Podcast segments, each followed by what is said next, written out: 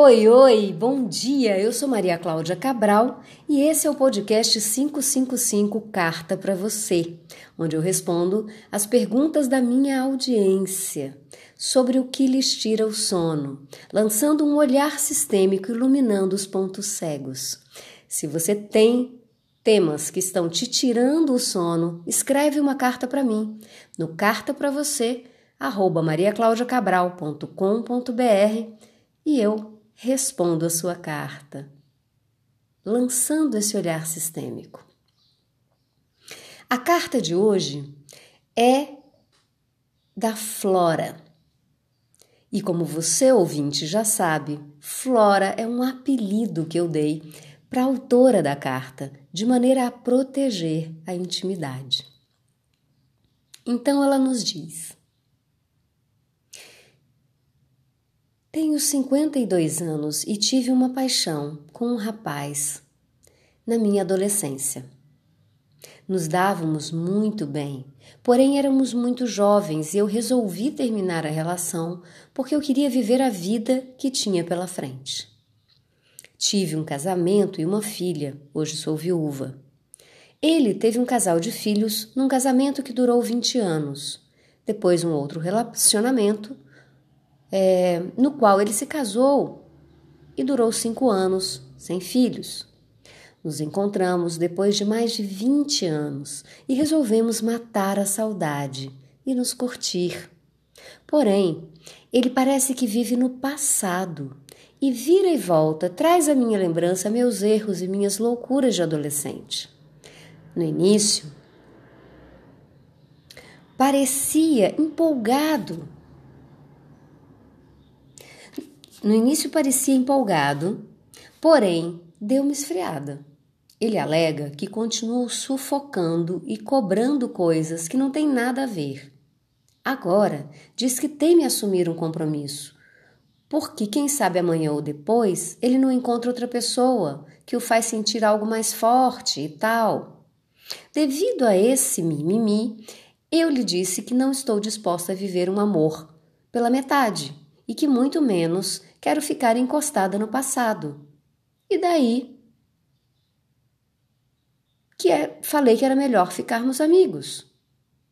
Ele me pareceu desapontado, mas como já sofri muito, disse a ele que não vou mais pagar para ver.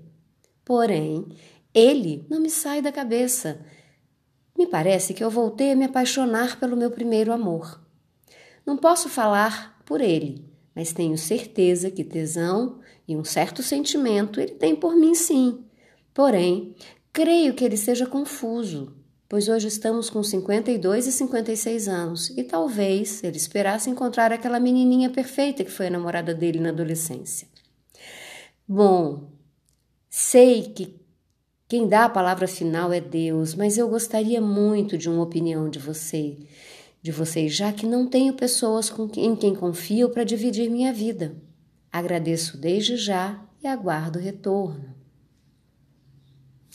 Flora.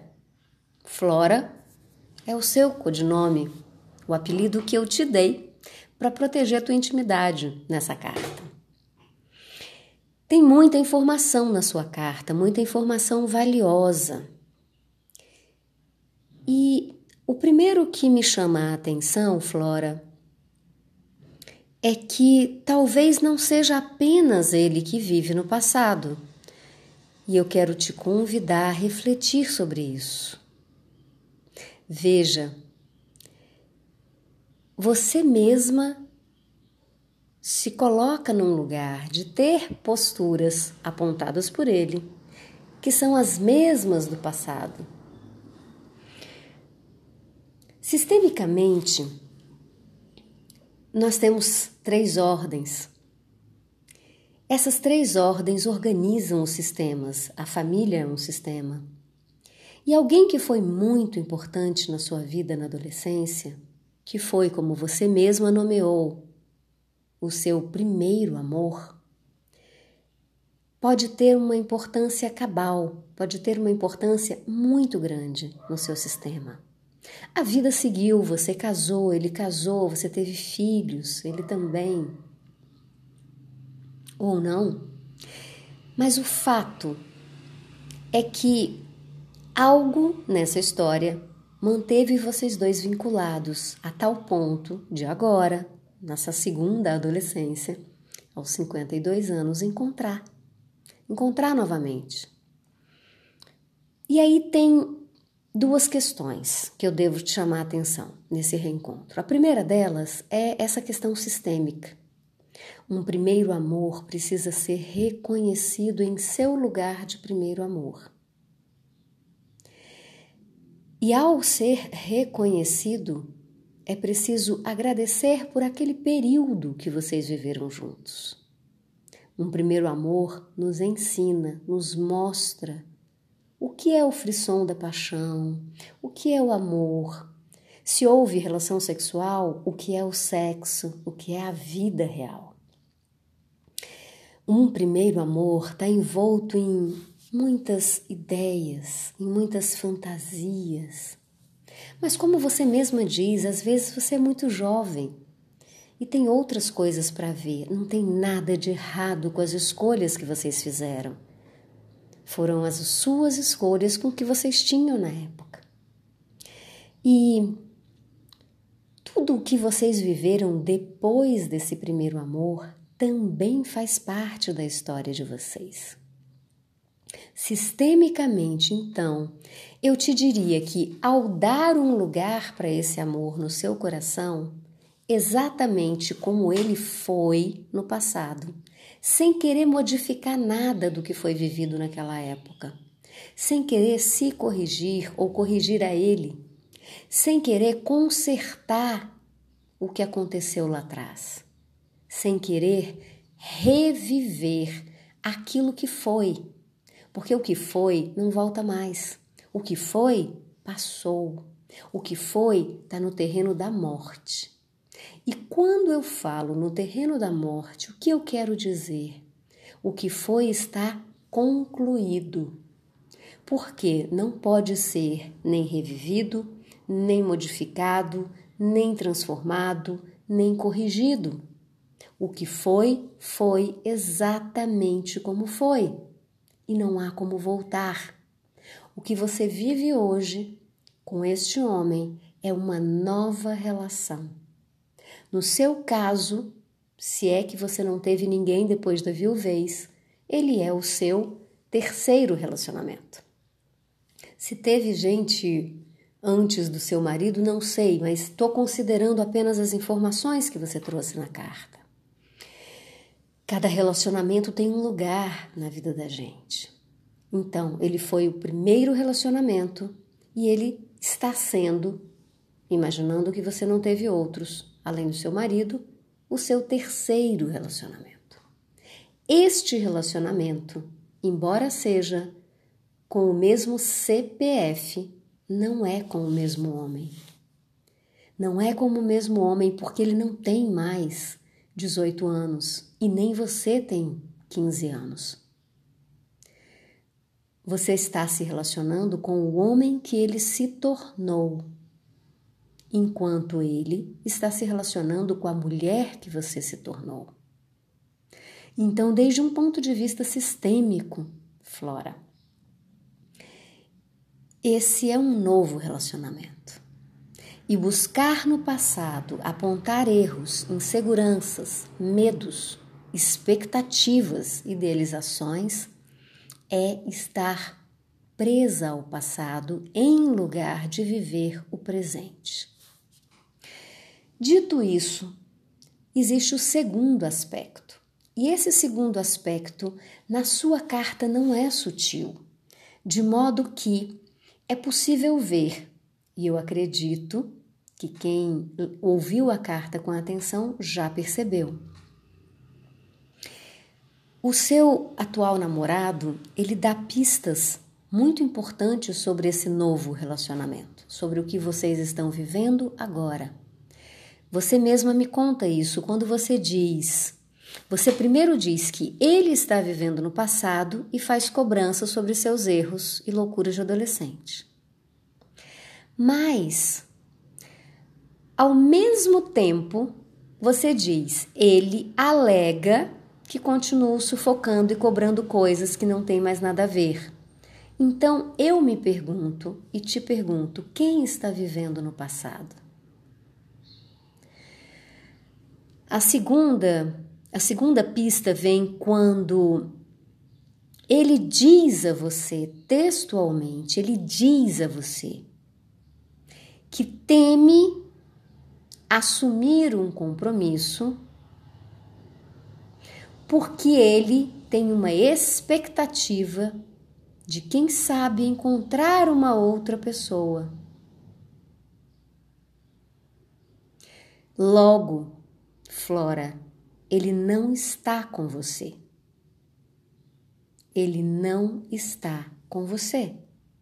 Ele está passando uma chuva, como diria minha avó, na expectativa, enquanto não aparece uma pessoa que, que o mobiliza, ele está passando uma chuva com você.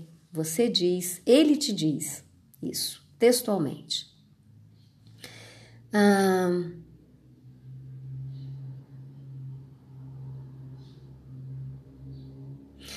e aí você conta para ele que você não está disposta a viver um amor pela metade.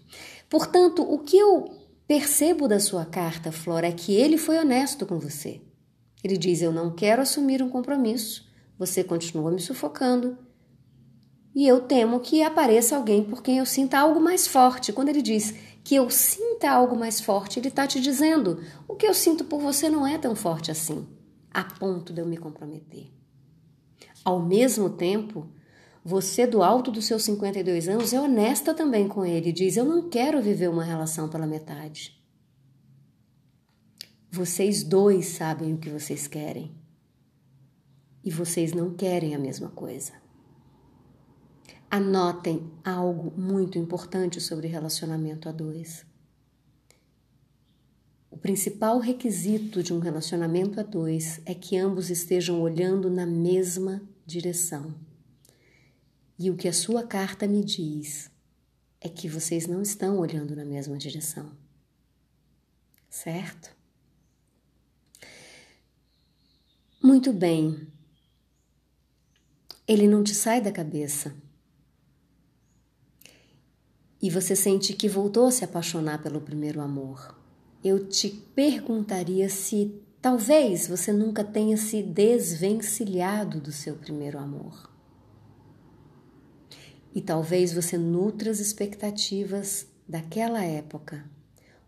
Talvez você se sinta culpada por ter deixado esse homem lá atrás, em função dos arrobos da juventude e hoje queira reparar e reconstituir, colar os cacos daquela primeira relação, a qual você se sente responsável por ter terminado. Só que, mesmo que você colasse os cacos, Flora, não seria jamais a mesma relação. E nós já falamos sobre isso. É certo que tem tesão. Ok, tesão aproxima, mas não é tudo numa relação.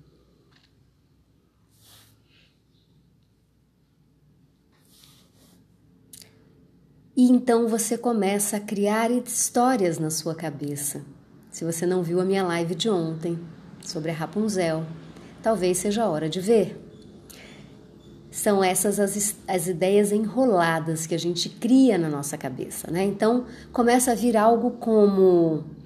Talvez ele esperasse encontrar uma menina perfeita que foi a namorada dele na adolescência e eu já tenho 52 anos. Não. Ele não esperava encontrar a menina perfeita. Uh -uh. Ele está se relacionando com a mulher de 52 anos. Talvez ele tem, queira encontrar alguém mais jovem. Anota. Essa fantasia de que os homens querem mulheres mais jovens, sim, muitos homens buscam mulheres mais jovens. E a minha pergunta para você é: você quer estar com um homem que não quer estar com uma mulher adulta, quer estar com uma mulher mais jovem? É a escolha, é sua. Esse homem já disse a que veio e já disse também a que não veio. Então, a sua vida está nas suas mãos. A escolha é sua. Você já sabe o que você quer. Você quer viver um amor inteiro. Ele está em busca de sentir algo mais forte. Vocês dois sabem o que querem. Você precisa fazer a escolha. O que você quer?